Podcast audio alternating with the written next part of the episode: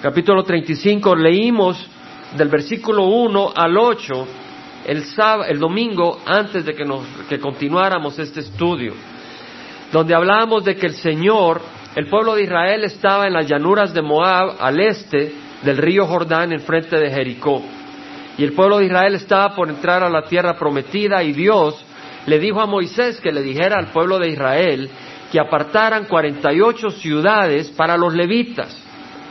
Los levitas eran una de las tribus de Israel y las tribus tenían sus territorios, tenían sus regiones. Fíjate que yo me puedo mejor las regiones de Israel que las de mi país, El Salvador, donde nací. Pero cuando uno empieza a escudriñar las escrituras, eh, te alimentas ahí. Y tenemos las doce tribus, la tribu de Simón, la tribu de Judá, luego tienes la tribu de Benjamín, la tribu de Efraín, la tribu de Manasés, de Isaacar, Neftalí, Zabulón y Aser. Tienes la de Dan, como dijimos, y al lado este del Jordán tienes a Rubén, a Manasé y a Gad. O sea, tienes las doce tribus, pero de esas doce que te mencioné, no te mencioné Leví, porque Efraín y Manasé eran dos tribus que pertenecían a uno de los doce hijos. ¿Por qué? Porque de las doce tribus, o sea, de los doce hijos, el Señor apartó a los levitas y quedaron once. Y entonces de José, que era uno de ellos, sacó dos tribus, la de Efraín y de Manasé. ¿Y por qué separó a los levitas? Porque ellos iban a ser un pueblo dedicados a él. De manera que de la región de Israel, donde cada tribu iba a tener su tierra, su territorio, los levitas no iban a heredar tierra. La herencia de ellos iba a ser Jehová. Esa es una preciosa herencia, recibir al Señor. Hemos estudiado varias veces en la epístola de Pedro que dice, vosotros sois linaje escogido. Y eso se refiere al pueblo de Dios, como los levitas. Sois un linaje escogido, un real sacerdocio, una nación santa, un pueblo adquirido por Dios, para que anunciéis las virtudes de aquel que os llamó de la oscuridad a su luz admirable. Entonces nosotros hemos sido adquiridos por la sangre de Cristo y ya no nos pertenecemos a nosotros, sino que le pertenecemos a Dios. Somos escogidos, hemos sido adquiridos, ¿para qué? Para anunciar las virtudes, las preciosas virtudes, la preciosa libertad, la preciosa paz, como decía mi hermano, que el Señor nos viene a dar, el propósito para vivir. Hablaba con un muchacho en el trabajo el jueves, él vino de Vietnam, ¿verdad? Y le digo, sabes, tú y yo hemos tenido la bendición de estar acá y no ser una víctima en nuestros países donde ha habido guerra. Me dice, ¿cuánta suerte? Digo, no es suerte. Dios tiene un propósito, tiene un amor. Mira, le decía, tú puedes vivir toda la vida, puedes hacer dinero, puedes lograr una gran triunfo en la profesión, pero si mueres sin saber para qué existes, qué triste, qué triste es la vida. Nosotros podemos saber el propósito de nuestra existencia saber que tenemos un propósito. Imagínate que la vida solo sería comer, trabajar, divertirnos un rato, pero sabemos que hay muchos problemas en la vida, aunque te diviertas todo lo que quieras. Siempre hay problemas, por eso la gente se emborracha y se endroga porque quieren, quieren escapar de los problemas. Qué triste sería la vida si no supiéramos el propósito, y ese propósito está revelado en las Escrituras. Es una bendición la que tenemos de conocer al Señor. Entonces nosotros hemos sido llamados para servir al Señor y servir al Señor es muy hermoso, es una bendición, pero también hay sufrimiento, pero es temporal. Luego tenemos una vida preciosa cuando el Señor venga por nosotros y la podemos tener desde ahora.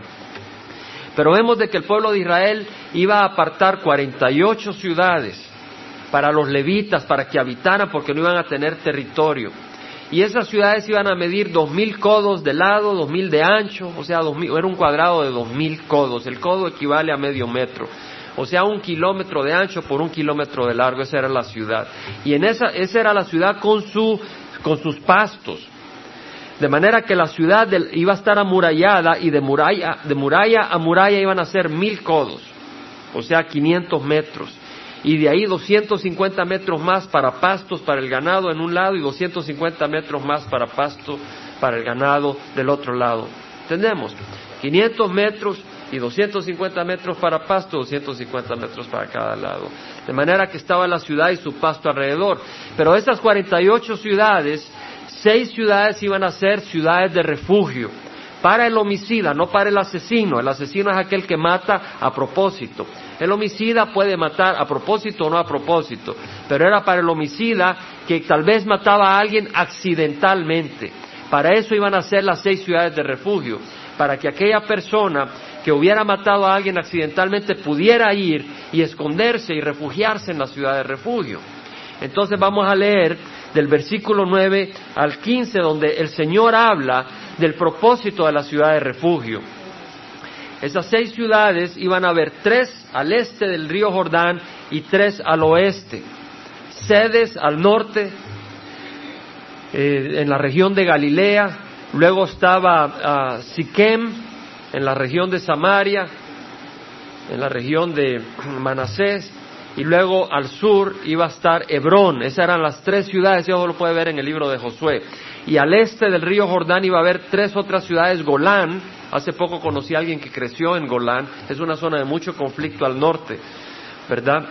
Y luego estaba eh, Ramot en, Gilead y luego Beres al sur, en la zona de, de Rubén. Esas eran las seis ciudades de refugio. Entonces vemos que el Señor dice que luego Jehová habló a Moisés. Qué hermoso que el Señor nos habla. Qué hermoso que Dios nos habla. Con este joven vietnamita yo ahora yo estoy orando y mi corazón cargado porque lo vi noble, lo vi sincero, lo vi interesado. Después de la conversación me dio la mano dos veces diciéndome que estaba agradecido e interesado en la conversación. Yo sabía, yo quería compartirle a él a Cristo, pero tenemos que compartirlo con sabiduría. Empecé compartiéndole que no somos resultado de accidentes, sino del propósito de un creador. Vemos entonces de que dice que habla a los hijos de Israel, le dijo el Señor, y diles, cuando crucéis el Jordán a la tierra de Canaán, escogeréis para vosotros ciudades para que sean vuestras ciudades de refugio, refugio, a fin de que pueda huir allí el homicida que haya matado a alguna persona sin intención. Las ciudades serán para vosotros como refugio del vengador para que el homicida no muera hasta que comparezca delante de la congregación para juicio. Luego dice, las ciudades que daréis serán vuestras ciudades, seis ciudades de refugio. Daréis tres ciudades al, otro lado del Jordán, es decir, al este, y tres ciudades en la tierra de Canaán serán ciudades de refugio. Estas seis ciudades serán por refugio para los hijos de Israel y para el forastero y para el peregrino entre ellos, para que huya ahí cualquiera que sin intención mate a una persona. Vemos acá de que si alguien asesinaba a alguien sin intención, Dios quería tener misericordia con esa persona.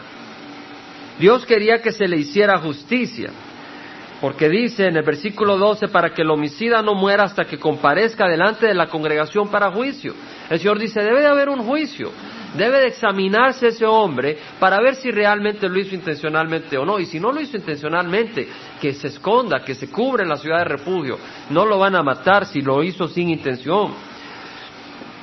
Por ejemplo, en el versículo 22 habla de este asesinato, eh, de este homicidio sin intención. Dice, si lo empujó súbitamente sin, sin enemistad o le, lo le arrojó algo sin acecharlo. Por ejemplo, si están trabajando en el campo y se dio vuelta a alguien y a su compañero le empujó al darse vuelta y cayó en un precipicio y se mató. Dice, se murió sin intención. O eh, si le arrojó algo sin acecharlo, es decir, eh, tal vez estaba tirando piedras para apartar algún animal que se estaba acercando a las ovejas y por ahí venía su vecino y le cayó en la cabeza y palangán, patas arriba, murió. Pero no fue intencional. Entonces está diciendo, eh, no siendo su enemigo sin procurar herirlo. Entonces la congregación juzgará entre el homicida y el vengador de la sangre conforme a estas ordenanzas, y la congregación librará al homicida de la mano del vengador de la sangre, y la congregación lo restaurará a la ciudad de refugio a la cual huyó. Es decir, si alguien cometía un accidente y se moría su vecino, quien fuera, entonces podía huir a la ciudad de refugio antes de que lo mataran a él, para que le hicieran un juicio. Y dice que podía vivir en ella hasta la muerte del sumo sacerdote que fue ungido con óleo santo. Esto fue tremendo. Porque ahí dice el Señor, esta persona puede huir a la ciudad de refugio y puede quedarse en la ciudad de refugio. Si lo hayan inocente, ahí puede seguir viviendo, pero no puede salir de la ciudad de refugio. El momento que sale, el vengador de sangre lo puede matar. Y no va a ser culpa sobre él. En otras palabras, él tiene que hallar ese refugio en la ciudad de refugio. Pero cuando muera el sumo sacerdote ungido con aceite, lo puede librar y ya no necesita estar restringido a la ciudad de refugio, se puede mover libremente en todo Israel. Y decía, ¿y por qué? ¿Por qué la muerte del sumo sacerdote? Y hay toda aquí mucha información del Señor. Pero lo primero que quisiera compartir con ustedes del versículo 9 al 15 que leímos es que Dios es un Dios justo. Dios es un Dios justo. Él, no está, él está buscando que haya justicia entre medio de su pueblo. Entonces Él dice, ¿sabes? Que la congregación le haga un juicio justo. Dios es un Dios justo, hará justicia. De hecho, si tú estás buscando justicia en una situación en tu vida, sabes, el único que puede hacer justicia completa es Dios, por dos razones. Él es el único que tiene toda la sabiduría para hacer justicia. Y se la dio a Salomón cuando vinieron dos mujeres que eran prostitutas y una decía que el hijo era de ella y la otra que era de ella. Salomón había pedido a Dios sabiduría y Dios le dio la sabiduría, no era de él, Dios se la dio. Entonces Salomón pudo dispensar justicia porque Dios, quien es sabio, le dio sabiduría para hacer justicia. Y segundo, Salomón podía dispensar justicia porque tenía poder que Dios le había dado. Y el que realmente tiene todo el poder y toda la sabiduría es Dios. Entonces realmente la justicia únicamente puede venir de Dios.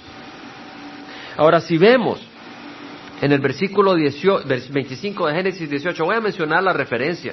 Génesis 18, 25 dice, el juez de toda la tierra no hará justicia. En otras palabras, aquí está Abraham, el patriarca, hablando con el Señor y estaba discutiendo sobre Sodoma y Gomorra. Y dice Abraham, el juez de toda la tierra no hará justicia. En otras palabras, Dios es justo. Él es el juez de la tierra, Él hará justicia. En Job, capítulo 9, versículo 2 al 4, dice, ¿cómo puede un hombre ser justo delante de Dios? Póntete a pensar. Hay personas que dicen, cuando yo muera, yo voy a preguntarle a Dios, ¿por qué esto y por qué lo otro? O tal vez una mujer dice, yo le voy a preguntar a Dios, ¿por qué mi vecina se ve tan buen esposo? Y mira a quién me tocó a mí este maleta, este zapato viejo. Y lo decimos en broma. Pero hay muchos que dicen, yo le voy a preguntar a Dios. Y mira lo que dice Job, ¿cómo puede un hombre ser justo delante de Dios? Tal vez tú dices, yo, yo soy justo, yo sé cómo haría, si yo fuera Dios, así haría las cosas. ¿Tú te crees más justo que Dios? ¿Cómo puede un hombre ser justo delante de Dios? Si alguno quisiera contender con él, no podría contestarle ni una vez entre mil. Sabio de corazón y robusto de fuerzas. ¿Quién le ha desafiado sin sufrir daño? Cuidado con levantar el puño a Dios. ¿Quién le ha desafiado sin sufrir daño? Job 12:13 dice, en él están la sabiduría y el poder, y el consejo y el entendimiento son suyos. En Dios. ¿Quieres sabiduría? Está en Dios. Y lo leímos el miércoles en Santiago. Si alguno se ve falto de sabiduría, que le pida a Dios quien da a todos abundantemente y sin reproche, y le será dada, pero que pida con fe, no que dude.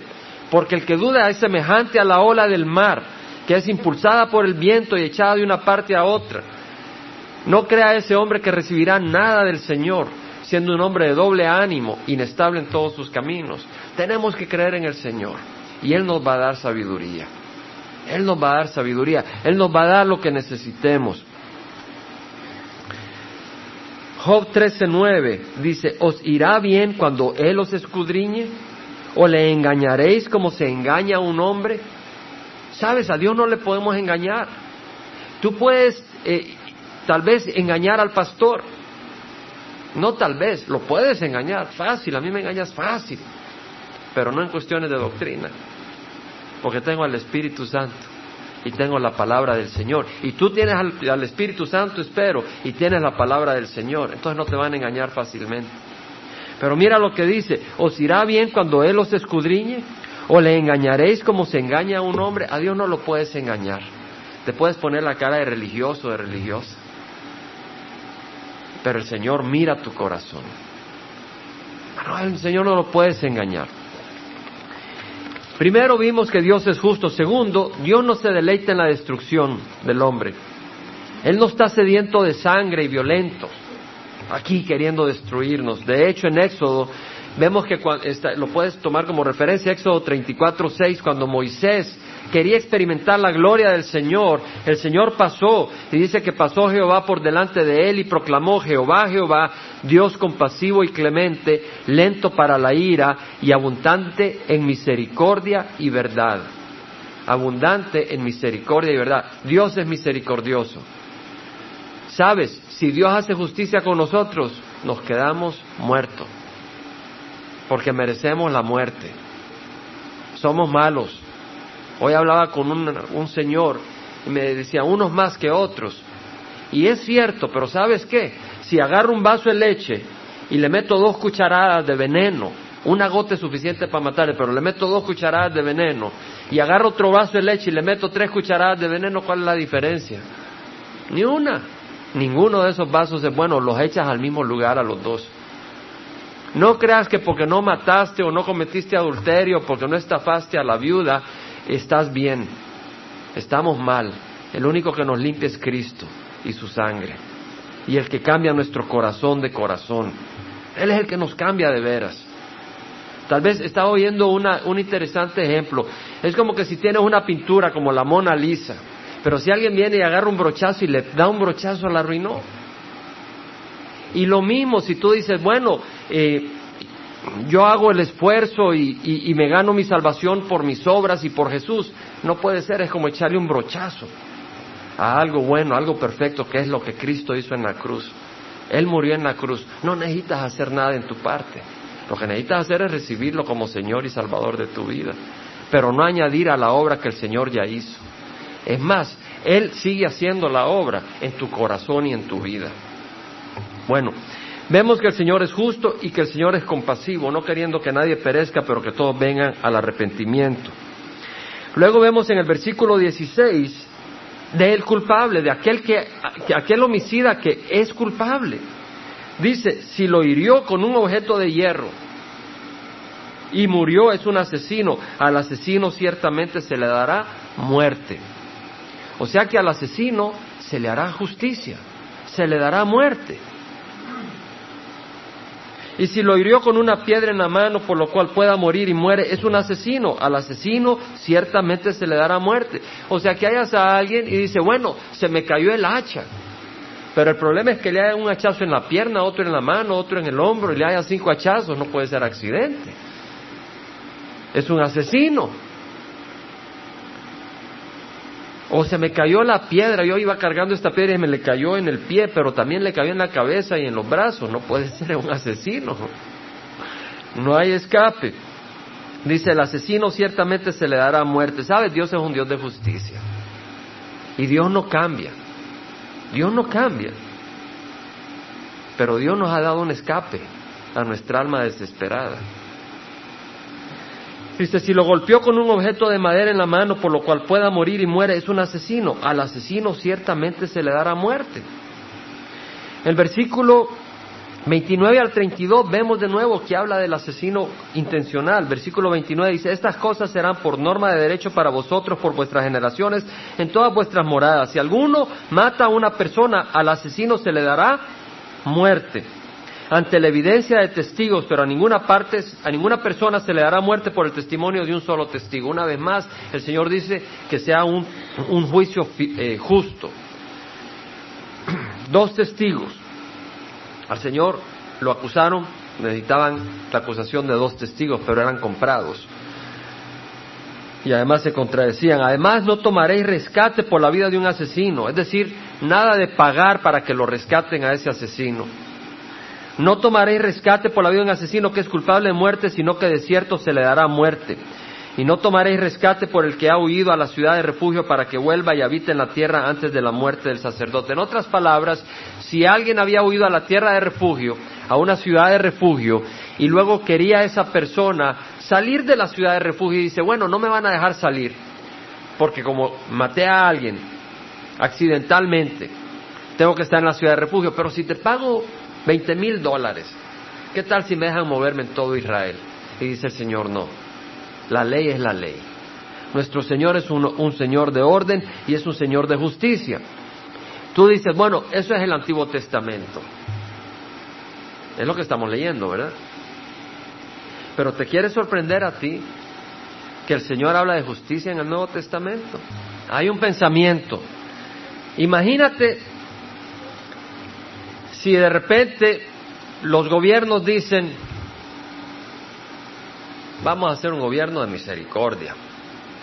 ¿Te gusta andar a 100 millas por hora? Está bien, te vamos a perdonar, somos un gobierno de misericordia. Somos love and peace. ¿Tú te sentirías seguro de ir a la calle? Pues yo creo que no. Si dicen, vamos a hacer un gobierno de misericordia, y viene un hombre y viola a una niña de 10 años, dice, bueno, vamos a hacer misericordia. Lo vamos a perdonar. Una de esas va a aprender que no debe de ser esa barbaridad. Tú te sentirías bien. El Señor ha establecido los gobiernos en el sentido que los permite y Él les ordena que hagan justicia. Mira lo que dice, y, le, y, nos manda a todo su pueblo, al pueblo del Señor, a someterse a la institución establecida. Estaba viendo que un muchacho eh, lleno de problemas estaba huyendo de la policía en su carrito. Y la policía iba detrás, las sirenas. Dos, tres, cuatro, cinco, seis, siete radio, diez radiopatrullas y no lo podían agarrar y se les metía, se les iba, se les iba. Eh, realmente eh, yo estaba viendo esa escena porque era interesantísimo. Ese hombre era un genio para escaparse de la policía. Era un entretenimiento ahí que salía y se le daba vuelta y cuando llegaba cerca de una traffic light, un semáforo, golpeaba los carros para que entendieran que se tenían que mover y abrir paso. Pero después de, de algún tiempo esperaron que se hiciera oscuro y cuando se hizo oscuro pues lo agarraron más de sorpresa. Y la familia estaba viendo ese evento por televisión y el muchacho terminó regresando ahí por donde estaba la casa de su familia. Y ahí toda la gente salió y se amotinó contra la policía. Contra la policía, odiando, la, odiando el orden establecido. Y mira lo que dice el Señor. Versículo 13, someteos por causa del Señor a toda institución humana, ya sea al rey como autoridad o a los gobernantes como enviados por él para castigar a los malhechores y alabar a los que hacen el bien. El rey, en el tiempo que Pedro escribió esto, era el emperador romano, no era cristiano, y no era alguien muy suave y tratable. Y sin embargo, dice el Señor a través de Pedro, someteos a la institución humana, excepto si te indican que violen la ley de Dios. Si te dicen de que clames que el César o que, que algo va en contra de tu fe y que tú lo, lo, lo abraces, pues tú te rebelas. Pero si no te están diciendo que te rebeles contra Dios, tú obedeces a la autoridad establecida porque Dios los ha puesto para mantener el orden. Versículo 15 dice, porque esta es la voluntad de Dios, este es el deseo de Dios. El deseo de Dios, cuando tú te rebelas contra la autoridad establecida, te estás rebelando contra Dios. Este es el deseo de Dios, esta es la voluntad de Dios que haciendo bien hagáis enmudecer la ignorancia de los hombres insensatos, mostrando un buen ejemplo si vas a, Romanos capítulo 13, versículo 3 al 7, dice, los gobernantes no son motivo de temor para los de buena conducta, sino para el que hace mal. Dice, no tengas miedo a la autoridad. Si te para la policía, no tengas miedo si estás haciendo el bien. Pero si acabas de robar un 7-Eleven, pues claro que vas a estar afligido. ¿Deseas pues no temer a la autoridad? Si no quieres tenerle miedo a la autoridad, dice, haz lo bueno y tendrás elogio de ella. Pues para ti es un ministro de Dios. Fíjate, la policía es un siervo de Dios, ni lo saben. Pero dice, es un ministro de Dios para bien. Pero si haces lo malo, teme, porque no en vano lleva, ¿lleva qué? La espada. Pues es ministro de Dios, un vengador que castiga al que practica lo malo. La autoridad tiene autoridad dada por Dios de dar la pena de muerte. Así como lo escuches. Y sé que hay personas cristianas que rechazan eso, pero yo te estoy diciendo lo que dice la palabra del Señor, porque es lo que estudiamos. Yo no te estoy diciendo lo que dicen los psicólogos, los psiquiatras, los filósofos, los políticos, yo te digo lo que dice el Señor. El Señor establece que la autoridad tiene el derecho de establecer orden y poner pena, castigo. ¿Por qué? Porque el Señor sabe que el hombre es malvado. Y Dios quiere que haya un poco de paz, un poco de orden en la sociedad, aunque la gente no sean cristianos. Imagínate que no hubiera autoridad y que no hubiera orden. Sería una catástrofe. Y el Señor, por su misericordia, quiere que haya una autoridad, aunque no sean cristianos, pero ellos tienen la responsabilidad, como le dijo el Señor a Pilato, la autoridad que tienes no la tuvieras si no te hubiera sido dada de arriba. Y tienes que hacer justicia. Y ellos un día van a tener que dar cuenta ante Dios qué hicieron con la autoridad dada en sus manos. Van a tener que dar cuenta ante Dios. Pero vemos pues, ahora en el capítulo 35 de Números, habla del vengador de sangre que es el, es el responsabilizado de ajusticiar. Del 19 al 21 leemos del vengador de sangre, que él mismo dará muerte al asesino, le dará muerte cuando se encuentre con él, y si lo empujó con odio, o le arrojó algo mientras lo acechaba y murió, o si lo hirió con la mano en enemistad y murió, al que lo hirió ciertamente se dará muerte, es un asesino, el vengador de sangre dará muerte al asesino cuando se encuentre con él. Si a ti te mataron tu padre, y tú eras el más cercano a tu padre, tu, su hijo, tú tenías la autoridad de venir y, y, ajusticiar a ese hombre. Estamos. Esa era una autoridad por Dios. Ahora, ¿sabes qué? Hay un vengador de sangre que tiene la autoridad.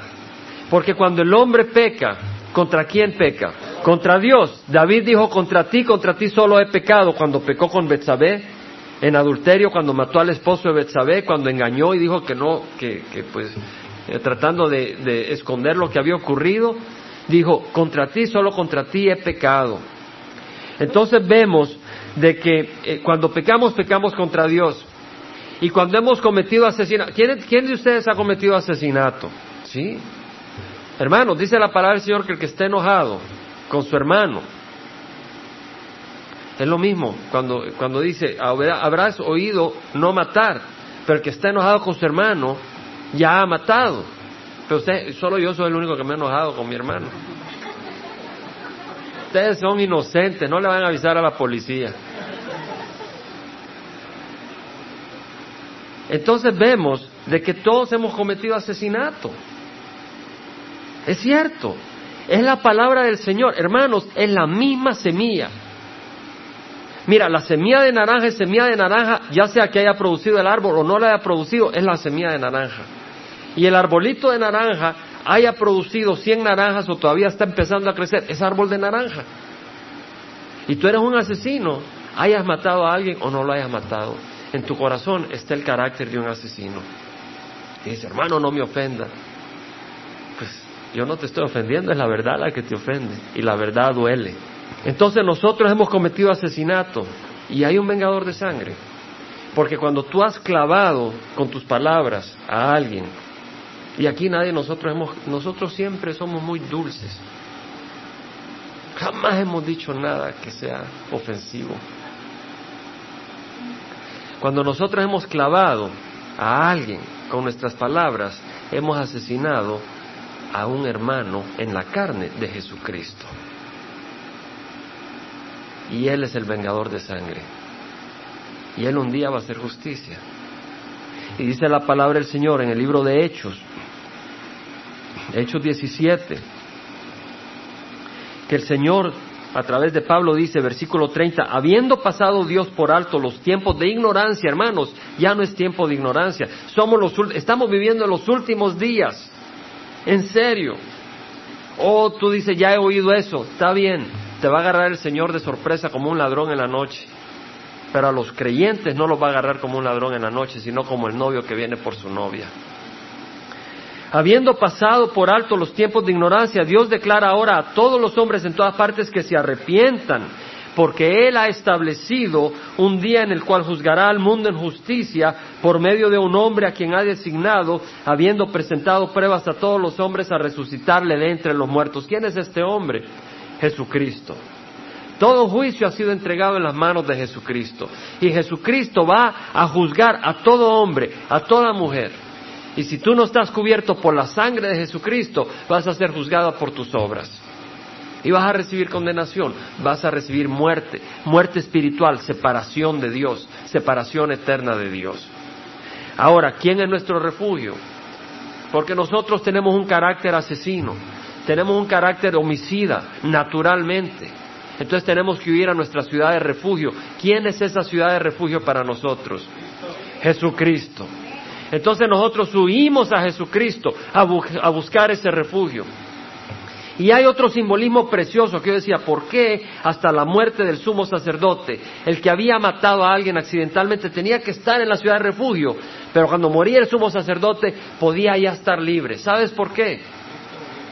Por una razón. Porque el, el que estuviera en una ciudad de refugio quiere decir que había un recordatorio. Mientras estuviera en esa ciudad, él no tenía libertad de moverse en todos lados, porque había un recordatorio de su homicidio. Pero cuando, cuando moría el sumo sacerdote, se borraba el recordatorio de su homicidio. Y Jesús, nuestro sumo sacerdote, murió para borrar recordatorio de nuestros pecados.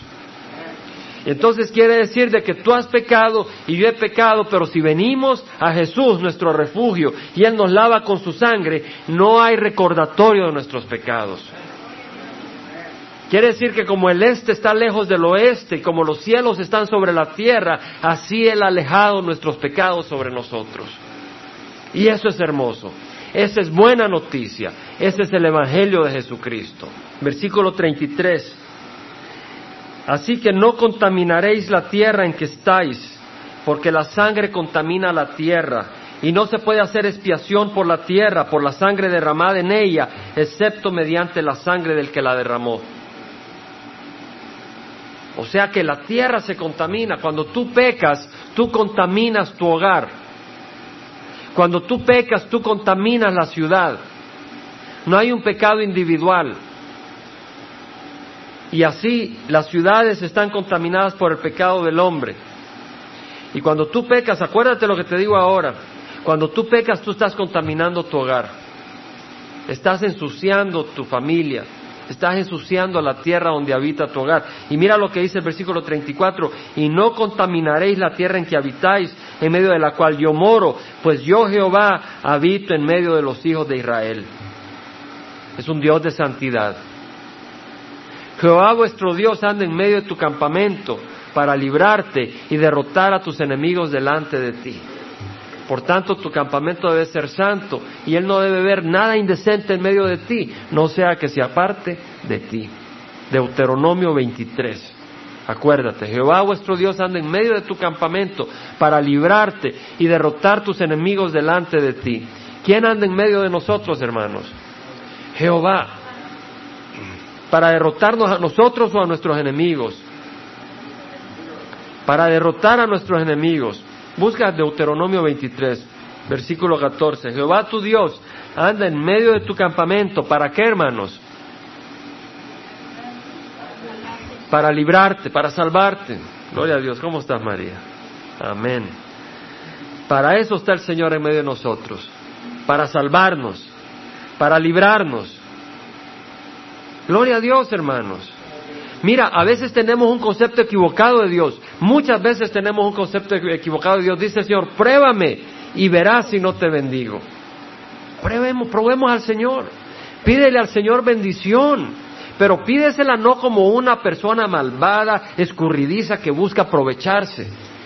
Pídeselo como un hijo le pide algo bueno a su padre.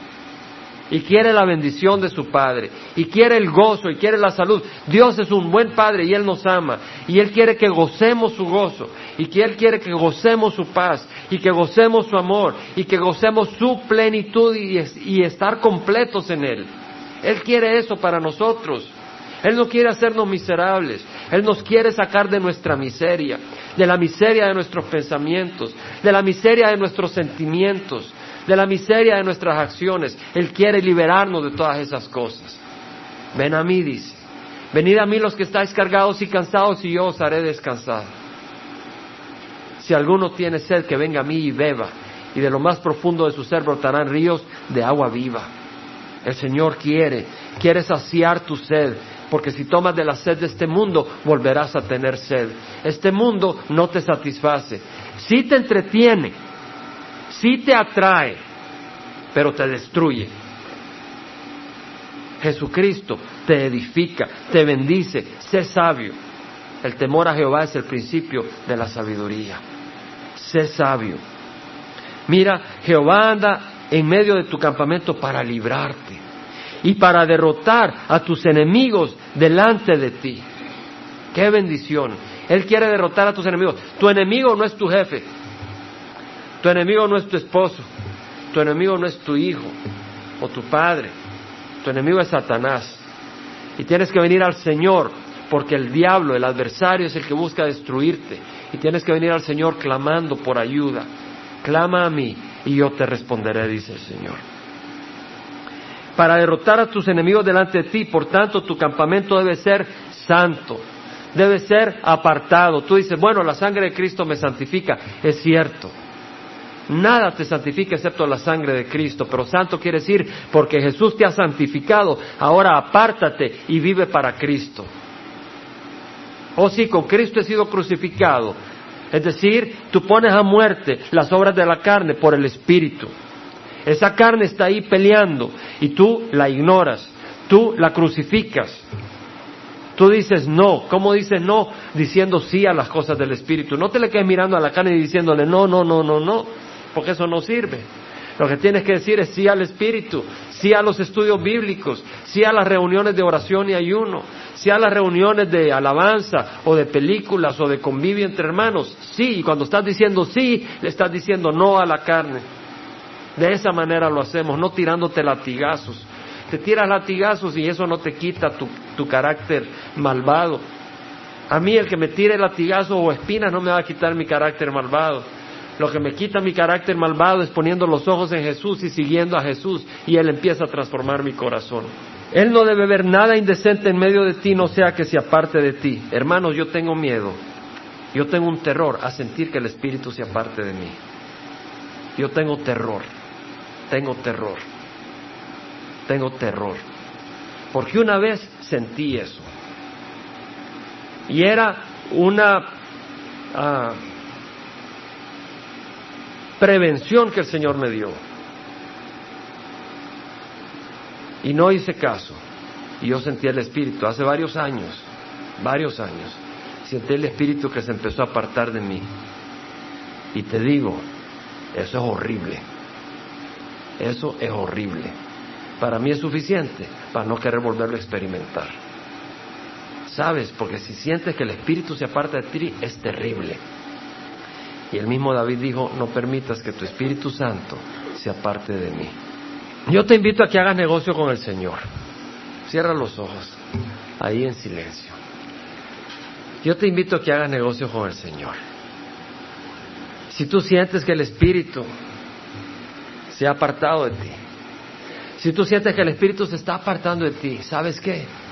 Él dice de que al corazón contrito y humillado no despreciaré. Pídele al Señor perdón. Si tú quieres probar más del Señor, dile, Señor, háblame, déjame probarte. Pídele, no tengo que decirte cómo, tú pídele. La hermana Laura va a tocar una alabanza y deja que el Espíritu trabaje en tu corazón. Y si nunca has recibido a Cristo, hoy lo puedes recibir. Pídele al Señor perdón por tus pecados y pide que sea Señor de tu vida y Él entrará. Así que este es un momento privado entre tú y el Señor. Es un momento santo. Porque el Señor está haciendo trabajo en tu corazón. Mis hermanos me dicen, hermano, yo ya me di cuenta que usted hace catéteres para el corazón. Mira, de eso no sirve. Los que sirven son los catéteres espirituales. La palabra del Señor. Gloria al Señor. Lo que sirve es la palabra de vida eterna. Lo que sirve es el amor de Jesucristo. Eso es lo que sirve. Y el Señor aquí está para hacerte una catalización en tu corazón, para darte vida, para darte sanidad. Pero tienes que ser sincero, porque así como una persona no puede recibir una, una, atención médica si no va donde el médico, tú no puedes recibir atención espiritual si no le abres el corazón a Jesús. Ábrelo y dile, Señor, yo soy malvado. O Señor, te doy gracias. El Señor te ha estado bendiciendo. No seas desagradecido. Reconoce lo que el Señor te ha dado y dale gracias. Te damos gracias, Padre Santo, porque tú nos limpias y tú nos perdonas. Y ahora rogamos, Señor, que busquemos siempre refugio en ti, que descansemos en tu obra en la cruz y Padre Santo, que caminemos en santidad. Derrama tu Santo Espíritu en tu pueblo y que la gracia, Señor, de nuestro Señor Jesucristo, el amor del Padre y la comunión del Espíritu Santo vaya con cada uno de nosotros. Te lo pedimos en nombre de Cristo Jesús. Amén.